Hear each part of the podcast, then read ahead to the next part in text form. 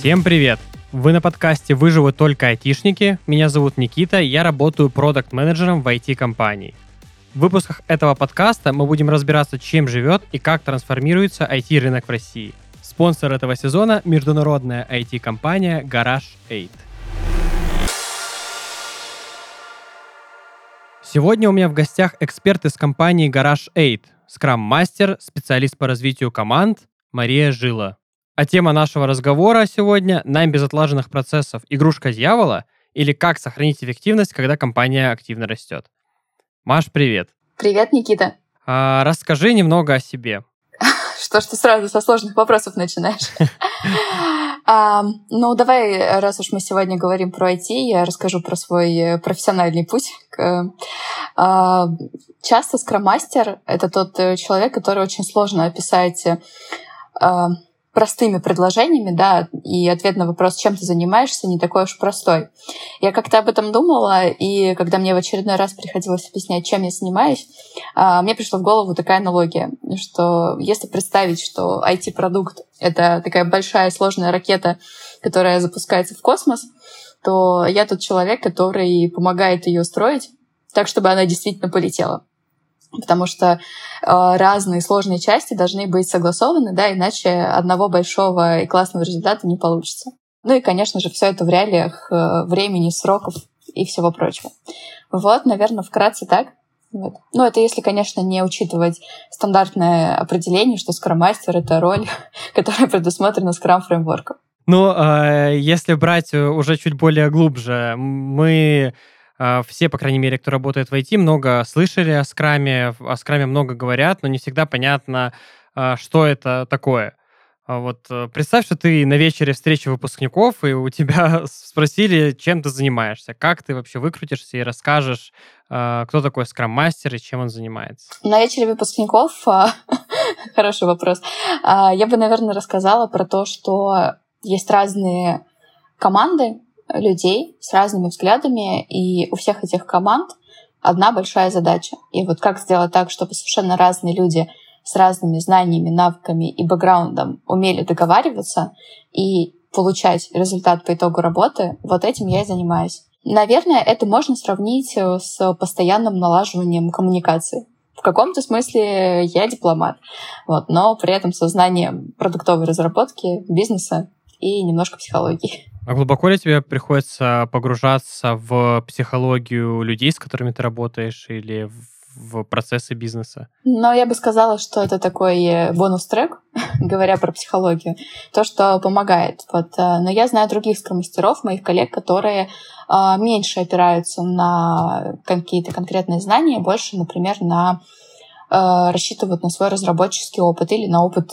жизненный как таковой, да, и профессиональный, и жизненный в целом. Говоря про бизнес, э, наверное, очень важно представлять себе цели, их характер э, и способы достижения, чтобы уметь привести туда компанию, команды и так далее. А как ты вообще в это все ввязалась? Где ты первый раз попробовала скрам или услышала, увидела в гараже или э, в каком-то другом месте? И чем занималась до этого? Ох, а, очень классный вопрос. А, можно сказать, что я не просто попробовала скрам, а с головой в него окунулась. Произошло это в гараже а, около полутора лет назад. Я работала маркетологом, да, у меня маркетинговый бэкграунд, и я занималась коммуникациями. У нас была целая команда, и мы занимались коммуникациями всего продукта. И в какой-то момент а, родилась идея о том, что наша команда может очень круто работать с командой разработки, которая занимается а, похожей частью продукта, а, которая связана с рассылкой коммуникаций. И была идея о том, что вместе мы можем работать еще более эффективно и выстраивать классный CRM-маркетинг. Поскольку продуктовая группа уже работала на тот момент по скрам, мы ничего про это не знали. А, нам принесли и сказали, что теперь у нас все меняется, что появляются такие-то встречи и вот э, такие-то события, у них такие-то цели.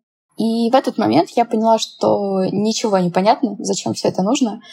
А, и, наверное, следуя мудрости «хочешь победить врага, научись думать, как он», а, мне стало интересно, как это работает.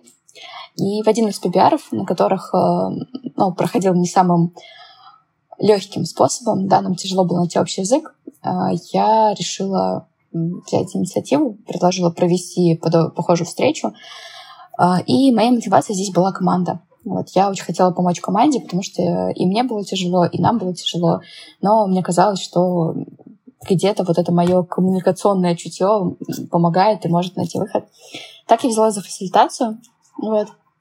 Ну, а там, на самом деле, пришло понимание, что это очень меня дровит, что это очень интересно. Так я стала скромастером. Вот я прошла обучение, и через какое-то время в нашей же компании, да, я перешла на новую должность и стала развиваться уже в совершенно другом направлении. Ты сказала, что у тебя маркетинговый бэкграунд, а вот, к примеру, сможет ли э, разработчик стать скрам-мастером или PM, и что вообще за люди приходят скрам-мастера, допустим, твои же коллеги, да, и становятся скрам-мастерами или скрам-мастерицами. А, какие качества вообще нужны, чтобы войти в скрам? А, я бы ответила так, что на самом деле эта профессия далеко не первого порядка. То есть э, вряд ли найдется такой студент, который заканчивает школу и решает стать скромастером, потому что э, она непонятна со старта. То есть для того, чтобы туда войти, а, нужно иметь какое-то представление либо о работе с людьми, либо о работе с продуктом. Потому что работа скромастера, да, во многом заключается, как я уже раньше пыталась, да, вот на пальцах объяснить, в том, чтобы всю систему заставить эффективно работать на заданный ей результат, да, поэтому здесь мы говорим про эффективность. И отвечая на твой вопрос, Никита, здесь, наверное, три основных пути, как можно быстрее всего попасть в скромастера. Это а, если ты менеджер, да, классический такой менеджер enterprise, ты все знаешь про проектное управление, но в какой-то момент тебе стало скучно от э, вертикальной структуры, надоела корпоративная вся вот эта вот история, да, и ты такой, надо быть в agile, надо быть гибким, о, скрам-мастер. Вот, это первый путь, наверное, который я встречала и встречала среди коллег. Может ли разработчик стать скроммастером? Конечно, да. А, и здесь э, разработчикам помогает навык логического мышления и системного мышления. Вот. А, поэтому многие ребята бэкэндеры становятся э, скромастерами, и опять-таки тоже знаю таких э, людей лично. Вот их отличает склонность к инженерным практикам во многом и, ну, конечно, такой системный подход, вот начать сначала, да, вот, вот прям такое э, очень. Но это очень э, полезно, конечно, для развития организации в целом. Да, ну и третье, это вот, наверное, мой путь э, э, тоже из жизни, это люди, которые занимаются коммуникациями, общением с людьми, работой с людьми в том или ином виде. Часто это маркетинг, но иногда это бывает и какая-то смежная работа, да, смежные специальности. А, они понимают, что их сфера деятельности — не знаю, предположим, строительство, и мне интересно, и они переходят в IT, да, и так уже путем каких-то внутренних процессов компании часто приходят на эту должность. Моя коллега, например, там тоже в прошлом имеет пиар-образование, поэтому это тоже примеры из жизни. И как я уже сказала, а, чтобы войти в скрам, да, нужно как раз вот это умение системно смотреть на вещи. И, наверное, даже не только умение, но еще и желание. В каком-то смысле это тяга к исследованию э, или как минимум наблюдение за людьми. Потому что э, без этого очень сложно разобраться в том, как работает система как она должна работать и как она работает на самом деле. Да, потому что скромастера работают с функциями, они их выявляют, изменяют, да, ведут организацию там, на новые уровни развития. Поэтому без а, постоянного наблюдения и анализа в этой профессии сложно. Но и еще, чтобы я здесь отметила, это коммуникация. Это умение общаться с людьми э, или, по крайней мере, желание. Допустим, представим ситуацию. У нас компания, э, и мы, по сути, ничего про скрам не знаем. А потом вдруг руководство наше слышит фразу, что э, сколько можно потерять или приобрести за счет процессов, и из этого интервью решила, типа, давайте попробуем, ребят. А, как изменится компания с внедрением скрама? И главный вопрос, зачем? Первое, что в этой ситуации не очень правдоподобно, то, что разработчики ничего не знают про скрам. Вот у маркетологов я поверю, что они могли только слышать про это, а, потому что там это встречается очень редко, и тема маркетинга в скраме, да, довольно спорная. Нужна ли она там вообще? А, говоря про разработчиков, все так или иначе с этим сталкиваются. Другой вопрос э, глубины понимания, да, насколько мы действительно знаем, мы про скрам говорим, те или иные факты. В целом, говоря про процессы и как они изменятся за счет внедрения скрама, э, это вопрос, которым задаются многие компании, даже не только из сферы IT. Почему? Потому что э, главный, на мой здесь вопрос-ответ, кроется в скорости изменений, с которыми мы сейчас э, в последнее время сталкиваемся. В какой бы сфере вы ни работали, сейчас как никогда важно уметь адаптироваться, потому что внешняя ситуация на рынках, да, в мире в целом, там геополитика меняется очень быстро. И от этого действительно зависит успешность всего бизнеса. То есть это не просто вопрос вкуса, а нравится ли нам скрам или не нравится, да, это уже бизнес-необходимость. Поэтому, говоря э, о том, как изменится компания, она станет гибче, и она станет быстрее поставлять свой продукт. Вот, либо эффективнее, да, в зависимости от того, о каком именно продукте речь.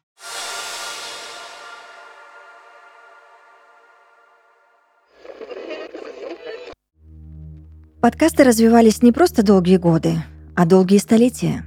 Сначала люди слушали их неохотно, затем все больше и больше из них прониклись этим видом развлечения. Людям нравилось узнавать что-то новое из мира бизнеса, кулинарии, нравилось слушать беседы и интервью с любимыми поэтами и музыкальными исполнителями. Они ждали выпуски о медицине и, конечно, о технологиях. Лейла тоже слушала подкасты, но не только по той причине, что любила их, а еще и потому, что работала в этой сфере. Она с юношества мечтала попасть в подкасты, надеялась, что получится вести один из них, но больше всего ей хотелось принимать участие в их создании. Ей не было важно стать звездой, которую будут узнавать по голосу, а вот придумывать темы, писать сценарии или даже художественные тексты, которые будут зачитаны, вот это была работа мечты. Ей удалось стать частью студии подкастов Red Barn, чему она была несказанно рада. Лейла оттачивала свое мастерство каждый рабочий день, получая новые задачи и вникая в каждую из них. Чашка горячего латте с сиропом, домашний сэндвич или крекеры для того, чтобы перекусить. И Лейла готова была начинать работу. Ее пальцы бегали по клавиатуре едва ли не быстрее мыслей. Как только Лейла приступала к написанию нового текста, ее было не остановить. Для большего она могла включить музыку во встроенном под левым ухом импланте – Лейла писала для модных брендов, писала рецепты, бьюти и бизнес-советы. Но этого было мало. Она хотела большего. Хотела стать частью еще и технологичного пространства. К ее огромному сожалению, IT-компании были мало заинтересованы в том, чтобы для них писали тексты. Их мир быстро менялся. Создавались все более новые технологии, поэтому гораздо важнее было успеть записать и выпустить интервью со специалистом, пока тема еще не устарела. Нужно было успеть записать обсуждение новости – пока ее не осветили в другой студии подкастов. Лейла не раз предлагала свою помощь в том, чтобы писать хотя бы вопросы для интервью, но они получались более художественными, чем точечные и технические. А потому она продолжала писать советы для женщин или тексты о том, как обезопасить свой дом. Или те, которые были о домашних животных, живых или электронных. Применение своей энергии и желанию сделать что-то креативное в мире IT-технологий она находила уже дома, в течение дня Лейла периодически делала заметки, перенося их сразу из текстового формата в аудио, чтобы было удобнее слушать и слышать, насколько хорошо они звучат. А уже вечером, после окончания рабочего дня, она садилась за лэптоп, все так же включала музыку и приступала к написанию текста. Лейла открывала страницу своего блога и писала весь вечер, вплоть до будильников 21.30, который предупреждал о том, что пора бы отвлечься и подготовиться ко сну. Ведь ее уже ждал новый день, новые задачи и новые тексты. Иногда, вместо того, чтобы печатать, Лейла занималась и другими делами. Например, бегала на домашней беговой дорожке и наговаривала текст голографическому помощнику, который помогал преобразовать слова в текст. Иногда начитывала новые истории во время уборки. Порой это были целые сюжеты, порой намеки на них, но их количество точно не становилось меньше – Тексты Лейла опубликовывала в своем блоге на странице с несколькими тысячами подписчиков. Ее читали, ее знали в сети, ее текстами делились. Это был еще один повод не бросать, а стремиться к своей цели – писать для IT. И вот однажды ей это удалось. На электронную почту пришло сообщение от компании Garage 8. Один из представителей, видимо, посетил ее блог или получил текст от своего знакомого. Лейлой заинтересовались, и это определенно был лучший день в ее жизни – Человек, связавшийся с Лейлой, был таким же творческим и вдохновленным технологиями и развитием этого мира, а потому увидел в ней талант и желание. Он предложил придумать такие тексты, которые бы поведали о будущем, о том, что еще появится в этом технологическом мире, какие еще изобретения, полные кибердополнений, могут быть сконструированы людьми. Метавселенные, новые чипы, полезные дополнения для домов и то, что поможет людям улучшить их жизнь. Они обсудили примерные темы, решили работать в команде, ведь Лейла не так хорошо разбиралась в технической стороне IT и процессах, которые были нужны для создания чего-то нового. Лейла приступила к работе. Текст за текстом она создавала их, придумывая новые сюжеты, сочиняла истории, которые складывались в художественные рассказы. Затем согласовывала с Garage 8, вносила правки и приступала к созданию нового текста. Она все больше погружалась в процесс и не заметила, что пропала ее боязнь чистого листа, как исчезла ее неуверенность в том, что получится придумать новую завязку. Лейла была готова и сама приступить к созданию нового робота и даже космолета. Пусть это и были слишком смелые идеи. И вот финальный текст был завершен. Лейла поставила последнюю точку и еще раз корректировала детали текста и отдала его на проверку. Она откинулась на спинку кресла, покрутилась на нем. Это не было завершение ее миссии, а только начало. И благодаря Garage 8 Лейла не только поверила в свои силы, но и нашла подтверждение тому, что у нее получится писать на любую тему. Ведь технологии и искусство ближе, чем кажется – она не перестала сочинять новые истории о будущем, не перестала мечтать о том, как новые дроны, датчики и электронные мозги будут внедрены во все сферы человечества. Тем более, теперь у нее был друг, который помог дать совет и подсказать, как написать историю не только красиво, но и грамотно. Garage 8 — это международная IT-компания, которая быстро и гибко адаптируется к любым вызовам и ценит свободу своей команды.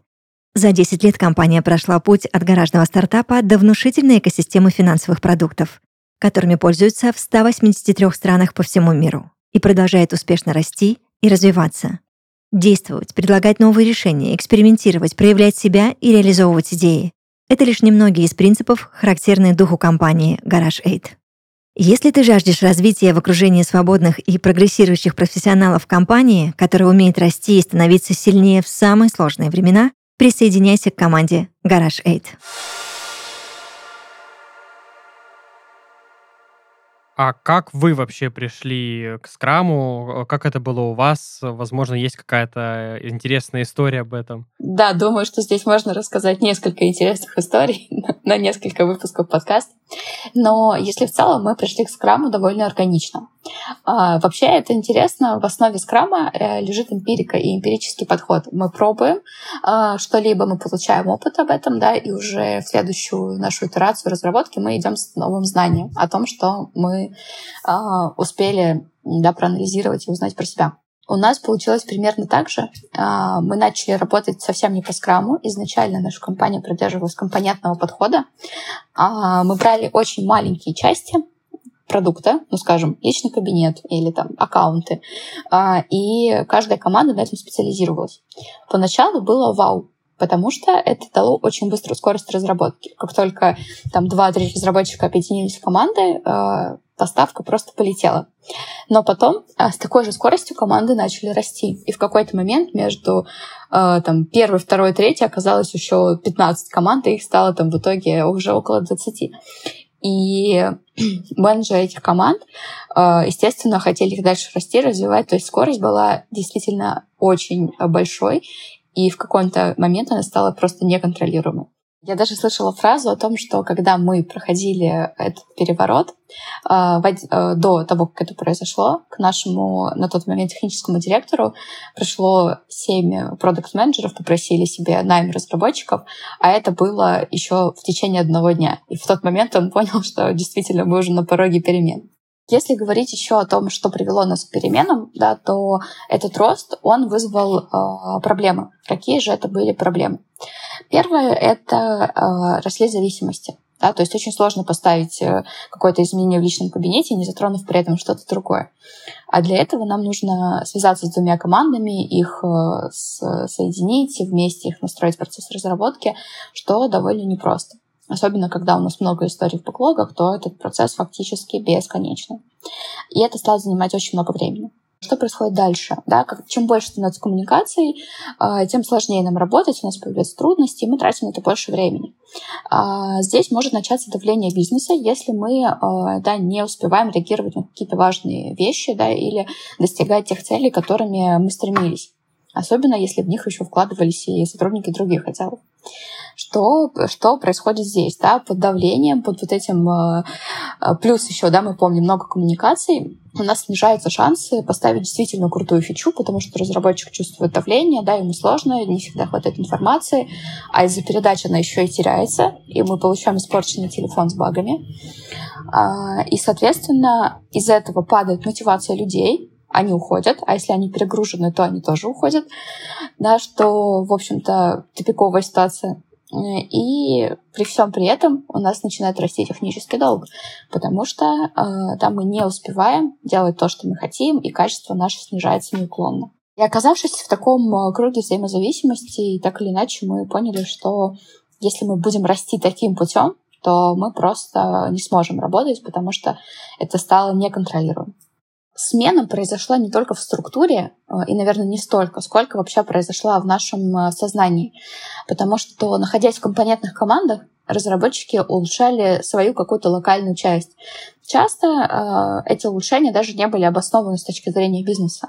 Да, мы просто хотели что-то улучшить, мы знали, как это делать, и поэтому это делалось. Но при этом э, силы и время на что-то важное для бизнеса мы уделять не могли. Мы даже не могли понять, что мы делаем что-то не то. А, и смена с компонентный подход, да, то есть э, смена организационной структуры и фреймворка работы а, повлекла и смену подхода к работе, отношения к ней, да, то есть в каком смысле у нас полностью поменялся mindset. А, мы стали мыслить не компонентами, не отдельными кусочками какой-то большой мозаики, а мы стали задаваться целями. А что это принесет бизнесу? Что это даст компании здесь и сейчас? И этот подход э, при переходе мы планомерно внедряли во всех событиях, во всех э, командах. И таким образом через какое-то время мы смогли совершенно по-другому э, начать э, делать свою работу это дало нам результат. А ты можешь чуть-чуть подробнее рассказать, э, что подразумевала под собой эта смена, что изменилось? Что нам потребовалось для того, чтобы поменять компонентные команды на фичи команды? А, ну, во-первых, нам понадобилось сначала осознать эту необходимость, и как только мы ее осознали и увидели, да, наверное, первый шаг это был договоренности с э, менеджментом о том, что мы это делаем, пробуем, потому что это действительно глобальный шаг, и нельзя его начинать э, без полного согласия и понимания, какой эксперимент мы начинаем. После этого была некая подготовка к переходу, да, то есть мы стали разговаривать с командами о том, что такое фича-подход, как это работает, э, чем отличается там, фича-команда от компонентных. А, и стал появляться к этому интерес. Поэтому, когда случился непосредственно сам переход, он произошел э, легче да, и во многом плавнее за счет того, что ребята уже были заинтересованы в этой теме. Они сами на себе уже начинали чувствовать э, минусы компонентного подхода, поэтому э, напряжение, да, в хорошем смысле этого слова, ситуации дало толчок к переходу, да, дало нам энергию. А, говоря про сам переход, чисто технически на это потребовалось два дня. А, у нас было большое пространство, а, где все команды на тот момент собрались вместе а, и переосмыслили свой бэклог. Мы собрали, мы соединили все бэклоги, которые, к слову сказать, у каждой команды были свои, в единый. Мы стали разбирать находящиеся там истории и выяснили, что на самом деле, как бы нам ни казался наш подход компонентным, историю, которую мы брали, Э, не была компонентной. Так или иначе, она затрагивала полностью все а, части продукта. Да, таким образом, у нас фактически получалась end-to-end поставка. Переосмыслив это, мы поняли, что а, нам нужно по-другому подходить к историям. А, и мы стали задумываться, где мы можем приносить э, ценность. Да, и таким образом команды наши сформировались по тому, что они хотят делать, да, как они хотят работать и где они хотят приносить пользу бизнесу. А для этого была проведена ярмарка вакансий. Фактически ребята просто рассказывали о себе, чем они хотят заниматься, какие у них скиллы. А, ну и по итогу мы вышли с девятью сформированными командами и продукт-менеджером, продукт-оунером. А после этого начался процесс адаптации, потому что сразу поменять э, столько всего невозможно. И нам пришлось э, учиться, учиться, учиться. Дело в том, что помимо скорости и гибкости, э, Scrum дает постоянный толчок к улучшению и развитию. Этого не было в компонентных командах, поэтому, когда ребята оказались э, в фича-командах, мы выяснили, что нам не хватает компетенций. Мы не умеем там, не знаю, Android, там не умеем там работать с DevOps частью. А, и первое, да, с чем мы столкнулись, это с тем, что мы начали очень быстро учиться. Со стороны компании любое обучение, любая конференция, курс, а, естественно, тут же поощрялись, одобрялись, и мы очень ждали а, того, когда да, это начнет вливаться уже в команду и облегчать ей работу.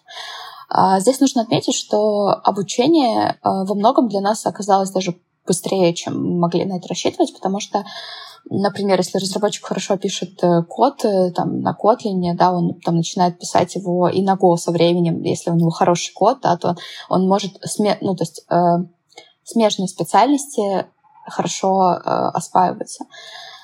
А мы также подходили к обучению за счет путешественников, да, сильных э, разработчиков, которые просто приходили в команду и в спринтах передавали свои знания, передавали компетенции. И через какое-то время мы получили команды, в которых много компетенций. Естественно, мы добирали их наймом новых людей, потому что скилл, который можно получить таким образом, естественно, будет на начальном уровне. Говоря о том, что Android-разработчик получил компетенцию бэкэнда, мы, естественно, говорим о том, что это начальное понимание этой компетенции. Но, тем не менее, и его может быть достаточно для того, чтобы решать задачи, да, достигать целей э, спринтовых и э, в целом улучшать понимание того, что мы делаем. Расскажи поподробнее о том, как у вас формируются команды. Ты затрагивала уже этот вопрос, хотелось бы узнать чуть-чуть поподробнее, как у вас это происходит. Ну, давай сделаем такой небольшой прыжок во времени из 2020 э, э, в котором происходил э, переход на LES да, к сегодняшнему моменту. Э, в нашем продукте есть 9 областей ценности. Мы называем их эриями. И в каждой эрии э, свои, э, ну, в каком-то смысле э, свои процессы, потому что область задач разная, люди разные, и, естественно, еще на принятие решений зависит и конкретный опыт репродуктовнера, который отвечает за эту часть продукта. А, если говорить в общем, то поскольку мы работаем в end-to-end поставке, нам а, требуется очень много разных компетенций. Где-то нам нужен бэкэнд, копирайтер, фронтенд, дизайнер, там, тестировщик, то есть а, скоп достаточно большой. А при этом мы опираемся на ту ценность, которая поставляет Area, да, то есть как бы смотрим, а что в нашем круге задач самое актуальное и самое важное. А, и где-то на пересечении этих пониманий рождается а, понимание, кто нам нужен. А, как правило, это выливается в найм какого-то конкретного специалиста или нескольких специалистов. Но если мы системно ощущаем, что мы не допрыгиваем туда, куда хотим, то, скорее всего, это вопрос нехватки ресурсов. То есть мы просто не можем прыгнуть выше. И тогда мы задумываемся о новой команде. А вот здесь э, достаточно важный момент, потому что, а, как я уже подчеркнула, да, в каждой эрии процесс, он в каком-то смысле уникальный. Но если а, обобщить, то мы смотрим на наши продуктовые планы, что мы вообще хотим сделать, да, к чему мы хотим прийти, а, смотрим на наши текущие э, компетенции, на наши ресурсы, мы понимаем, сколько нам нужно людей, какого они должны быть опыта и уровня, и уже из этого а, мы принимаем решение о формировании команды. Как правило, разработчики приходят в уже существующую команду, анбордятся там, перенимают, да, то есть все процессы наработанные, все знания, а, и дальше уже отделяются в порой очень маленькую сначала команду, там, два человека, но затем они начинают набирать тех компетенций, да, которые а, им необходимы по задачам. Вот так, например, у нас было с командой, к нам пришел не так давно iOS-разработчик. В нашей эре он был первым, и он поработал с командой, и потом уже вокруг него стала образовываться новая команда, да, у которой уже был совершенно другой фокус, а, чем, например, у той команды, с которой а, все началось. Ты вот сейчас очень э, много рассказала про команды. Какие в целом у этого всего результаты? Вы достигли целей, которые вы себе ставили? Это очень хороший вопрос, потому что цели ставил э, бизнес, а результаты получились на всех уровнях этой работы. Давай я попробую рассказать про все три уровня организации, да, что же с нами случилось после того, как мы перешли. На уровне бизнеса мы стали быстрее, то есть мы стали больше понимать наше влияние на нашего пользователя, и за счет э, фича команд мы стали поставлять решения. Я уже говорила о том, что переход компонентов э, к фичам да, позволил нам поменять наш образ мышления. И сейчас э, мы действительно каждый раз берем этот фокус на поставку ценности, э, чтобы донести их до клиента. То есть мы меньше сейчас задумываемся о том, там, каких-то внутренних э, историях. Прежде всего мы думаем о том, какую пользу это принесет клиенту. И чтобы найти ответ на этот вопрос, используем очень много методов исследований, сбора данных, подходов к аналитике и так далее. Да, то есть это сделало нас клиентоориентированными. Это повысило рост компании на тех рынках, где мы работаем, а, в несколько раз. А, естественно, это было не э, в один момент времени, но каждый квартал мы прирастали в аудитории, мы прирастали в количестве пользователей, аккаунтов, да, то есть это были ощутимые метрики, которые э, ответили бизнесу на вопрос, как изменится компания за счет процессов и зачем это нужно. А, мы сегодня с тобой говорим про найм и про рост, и для нас это очень характерно, потому что сфера инвестиций, в которой мы разрабатываем продукт, а, действительно за последние годы очень быстро развивалась, и оказавшись в этой колее, мы развивались также быстро. Поэтому а, порой, когда принималось решение о запуске, там, например, нового продукта да, внутри нашего, то наша структура была к этому готова. Мы готовы были сформировать команду, которая нам нужна была, и мы уже знали, как это делать. Вот. Именно здесь э, почувствовалась та самая э, скорость, и гибкость. Если говорить э, о структуре, то мы немножечко разделили а, путь от команды э, да, до стратегического уровня принятия решений. То есть за счет Эри и за счет Эри продуктовнеров у нас появился как бы, да, еще один такой уровень ответственности. И в каком-то смысле это хорошо, потому что часто разрыв видения команды, которая может быть сфокусирована на очень технических вещах и решениях, очень далеко находится от стратегического видения, которым обладает э, э, владелец продукта. Да? И Area Product Owner — тот человек, который э, умеет найти э, общий язык да, и сопоставить э, технические э, решения команды с целями бизнеса и правильно их приоритизировать. И говоря про третий уровень изменений, про изменения в командах и про результаты, которые мы получили за счет перехода, это передача ответственности когда команды были компонентные, было ощущение, что еще очень много команд, да, что мы занимаемся только какой-то частью, да, но фреймворк Scrum э, говорит нам о том, что команда самоорганизующаяся. То есть в каком-то смысле команды получают хорошую э, автономность. Они получают право принятия решений, они получают право э, да, нахождения да, вот этого пути, как им идти. Э, да, то есть выработка — это не просто спущенная идея, это творчество настоящее, да, в котором часто есть элементы там, исследования, да, и там технические решения, часто там даже э, улучшения происходят по факту, да, там, в ходе исследования проблемы. И действительно, за счет этой ответственности, за счет того, что э, фича команды берет обязательство поставить ту цель, на которую она э, соглашается, это приводит к росту осознанности, потому что мы начинаем задаваться вопросом, а какие цели мы соглашаемся, а можем ли мы это сделать. То есть мы начинаем сопоставлять свои возможности с целями бизнеса э, и варьировать наш скоп. Здесь очень важно, что команды не просто говорят, ой, ну слушай, это очень много в спринт, мы сделаем ровно половину и то, как пойдет. А, они учатся а, решать проблемы или достигать целей, которые ставит бизнес, ориентируясь на свои а, возможности. И вот это очень здорово, это настоящий шаг к осознанности. Очень приятное слово, да, и главный здесь вопрос — это зачем? И вот говоря про результаты, вот этот вопрос «зачем?» — это то важное изменение и результат, который мы привнесли в наш процесс. А, расскажи, как у вас дела с гибкостью? Там бюрократия, иерархии, вот эти вот долгие согласования. А, с ростом компании растут и эти институты. Как у вас дела с этим обстоят? Возможно, расскажешь какой-нибудь интересный пример или историю об этом. Но мне кажется, гибкость — это второе по популярности слово после осознанности. Так что я сама виновата, что а, про него заговорила. А, но попробую рассказать про гибкость тоже.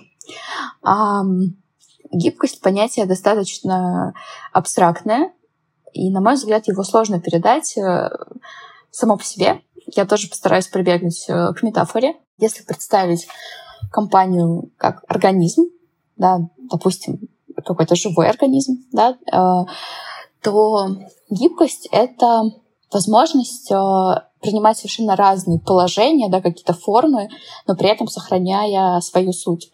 Если сравнить с человеком, то, например, я бы сказала, что гибкость — это позвоночник, потому что благодаря нему мы знаем свой каркас, мы умеем себя держать, но при этом мы можем делать совершенно разные вещи. Возвращаясь к организационной структуре, да, гибкость, э, если говорить да, про ключевое качество, то это то, что должно быть заложено вообще во всех процессах. Вот, поэтому структура фича команд да, и структура Эри, которую мы пришли, используя фреймворк LESS, позволяет нам быть очень гибкими в рамках Эри. То есть, создавая разные команды, э, нанимая людей с различными компетенциями, мы повышаем возможности Эри. А когда у нас есть там несколько больших продуктовых команд, которые обладают большими объемами знаний, мы можем очень быстро их менять, перераспределять, если это нужно. Ты просил пример, могу привести пример. А, какое-то время назад мы задумались о том, что нам нужна собственная платформа, а, на которую будут приходить наши пользователи, с помощью которой будут использовать наш сервис. Сейчас мы пользуемся сторонним э, и очень популярным решением во всем мире, которое используют все наши конкуренты, но мы пришли к выводу, что нам нужна собственная платформа. И для разработки этой части продукта была сформирована команда очень опытных ребят, которые уже работали в разных частях нашего продукта. Они имели представление, как все устроено, и собравшись вместе, а, за счет своего опыта и знаний, они смогли а, создать ту платформу, да, которая, а, ту цель, которая, то есть достичь той цели, которую поставил бизнес. И вот это очень хороший пример гибкости, да, на мой взгляд. Вот совсем скоро у нас релиз платформы, так что э, уже смело можно об этом говорить. Вот, но, э, конечно, говоря про гибкость и про осознанность, это все очень э, здорово звучит, стильно, модно, э, но мы все понимаем, что чем больше компания, а мы сегодня говорим про найм, про большой рост, тем сложнее полагаться на только лишь на это, да, поэтому получаются порой очень сложные процессы. Бюрократия, э, наверное, нашей компании не свойственна, но у нас есть, наверное, немножко другая особенность. Это, я бы назвала ее охлократией, да, или властью толпы, э, когда мы, наоборот, теряемся. Э, и порой, чтобы выяснить, а кто отвечает за какой-то конкретный вопрос, мы спросим несколько человек. Почему так происходит? Потому что структура плоская, и эта структура порождает множество горизонтальных связей, которые не очевидны. Да, то есть, когда мы смотрим сверху, мы можем представить себе эту пирамиду. Но когда мы находимся на одном уровне вместе со всеми, нам очень сложно. Мы как будто в лабиринте. Вот поэтому э, особенности, с которой мы сталкиваемся, да, и с которой мы стараемся работать, это прозрачность, чтобы было понятно и очевидно, да, наверное, даже кому обращаться, кому э, приходить за вопросами, а кому, возможно, понадобятся твои ответы. Ну, влияние на бизнес более-менее понятно. А вот как это повлияло на людей? Как отреагировали ребята на такую внезапную гибкость, свалившуюся на них? Конечно, как и любое изменение, поначалу нам было непросто. А, я говорила про то, что рост компонентных команд привел, привел нас к большому стрессу поменяв все, нам пришлось учи- учиться работать по-другому, да, то есть нам пришлось узнавать много новой информации, э, применять новые подходы, обучаться новым компетенциям. Это все э, тоже в каком-то смысле стресс, но, правда, наверное, более э, приятный. Поэтому поначалу, конечно, было немного сложно говорить об эффективности и о том, что это здорово, потому что э, не до этого было. Важно было успевать э, внедрять все эти изменения, которые происходили действительно на всех э, уровнях компании. Но со временем, э, когда мы поняли свою структуру, когда каждая команда э, сработалась и поняла свой собственный ритм, да, поняла, как она может э, поставлять ценности, это стало проще, да, тем более, когда второй волной мы получили, да, вот этот пласт компетенций и тем самым развили свою кроссфункциональность, э, мы э, смогли немножечко выдохнуть в хорошем смысле слова, да, и смотреть чуть больше вдаль, да, говоря о продуктовых целях и э, занимаясь уже чуть более долгосрочным планированием. Еще через какое-то время а, мы смогли заглядывать с продуктового уровня на уровень бизнеса, и прямо сейчас мы как раз учимся находить связи между тем, что делают наша команда разработки, и тем, как это в конечном итоге влияет на бизнес. Но вообще, добавляя про то, как отреагировали ребята, еще я хочу сказать, что Scrum э, само слово и понятие вызывают всегда очень много вопросов. Но чаще э, реагируют на это положительно. Э, кажется, что Возможно, это придает какой-то большей, не знаю, важности работе, когда говоришь, что я работаю по скрам.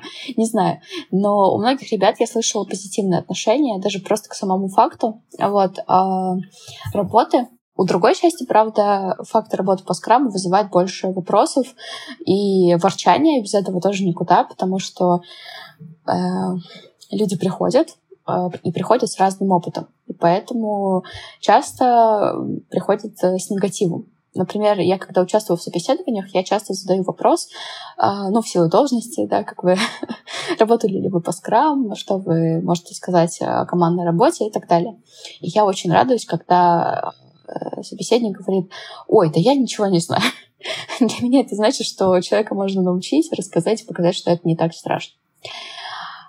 Хочется еще здесь добавить, что несмотря на во многом, наверное, какие-то искусственные э, сложности, которые возникают в соблюдении фреймворка, да, порой там есть четкие предписания, которым важно следовать, иначе потеряют, потеряется суть самого фреймворка. А, очень важным преимуществом Scrum и Less является то, что они основаны на ценностях, которые очень близки людям. А, люди любят учиться, люди любят развиваться, люди хотят работать в команде единомышленников. Они хотят доверять, они хотят вместе радоваться и вместе создавать что-то большее, на что не хватит сил поодиночке. И это то, а, к чему мы идем, когда работаем по Scrum и по Less. Конечно, мы не говорим об этом каждый день, это слишком большие фундаментальные темы, но порой а, мы приходим к ним, и это осознание, оно накатывает и на самом деле очень мотивирует идти дальше по этому пути, покрывая все вложенные усилия и время. Ты вот затрагивала тему новичков, адаптации. А, я думаю, что в завершении нашего интервью было бы интересно узнать вообще, как э, чувствуют себя новички, которые приходят в вашу систему, как они быстро адаптируются, что им помогает, и прям вот э, такая вишенка на торте, э, чтобы ты дала какой-то небольшой э, совет начинающим менеджерам и скрам-мастерам. Новичков у нас очень много.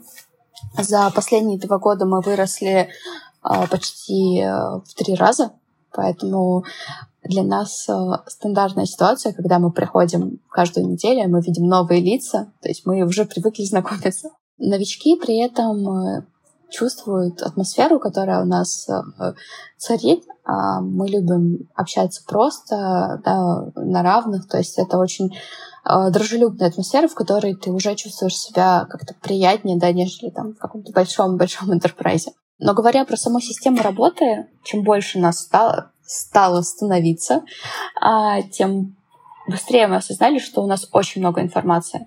И просто приводить человека и говорить, ну вот смотри, вот здесь вот, вот это, вот это и вот это, а, уже не работает. Поэтому мы очень системно к этому подошли, мы стали развивать систему анбординга, а, и сейчас это очень важное стратегическое направление для нас, потому что каждый человек, который к нам приходит, мы видим в нем потенциал, мы видим в нем ценности, очень хотим, чтобы и человек откликнулся и стал работать э, вместе с нами. А почему это бывает не всегда? Потому что наша система не самая простая. Я уже говорила про э, горизонтальную структуру, про плоскую структуру, которая, на, если смотреть на нее с этой же высоты, похожа немножечко на лабиринт. И вот чтобы найти путь в этом лабиринте, э, очень важно самому простому рядовому разработчику э, развивать те скиллы, которые часто э, довольно непростые. Что это за скиллы? Это умение общаться, это умение системно мыслить, да, и вообще анализировать происходящее, да, это умение задаваться целями, спрашивать себя, а зачем, искать причинно-следственные связи.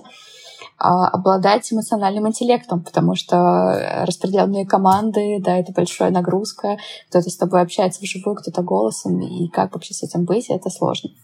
Поэтому попадая во все это и чувствуя большую ментальную нагрузку, а, многие ребята чувствуют себя неуютно. Особенно если а, они попали в команду с каким-то уже достаточно высоким уровнем осознанности, а, и команда транслирует что-то вроде «ну, ты сам найди свое место».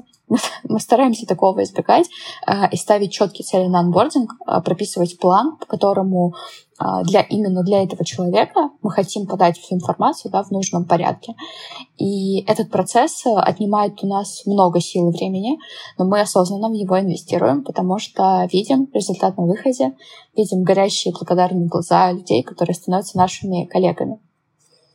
Говоря про впечатления, у меня, лично у меня пришло недавно несколько коллег, и они описывали это сначала как шок, э, культурный шок, а потом приятный шок. Вот, то есть это смесь интереса, нового контекста, погружения, вызовов и лояльности. Возможно, не, можно не совет, а наставление, все, что вот ты хочешь, э, э, все, чем ты хочешь поделиться с э, начинающими прям ребятами, которые только-только стартуют свой путь. Когда я только начинала работать с кармастером, а, мне абсолютно ничего не было понятно.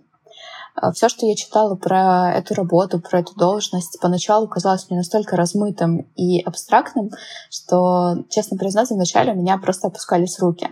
Я часто задавалась вопросом, а зачем я вообще в это пошла и что мне с этим делать.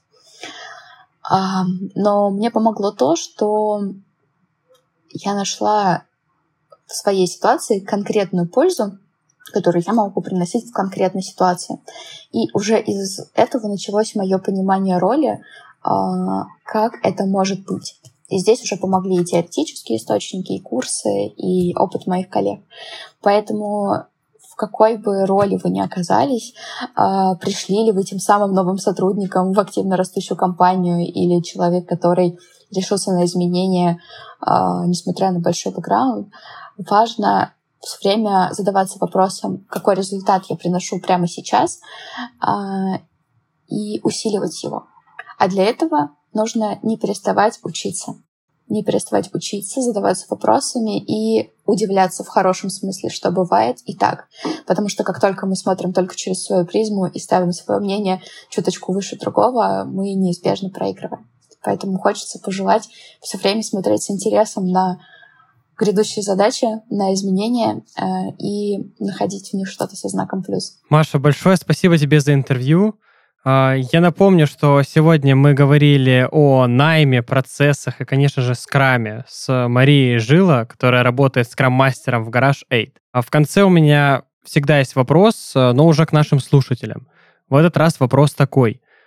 Какие методологии и техники, на ваш взгляд, нужно использовать, чтобы максимально эффективно разрабатывать программное обеспечение? Пишите свои ответы в комментариях к выпуску. Это был подкаст полный оптимизма. Выживут только айтишники. Подписывайтесь на нас на всех платформах и ставьте лайки. Всем пока! Пока!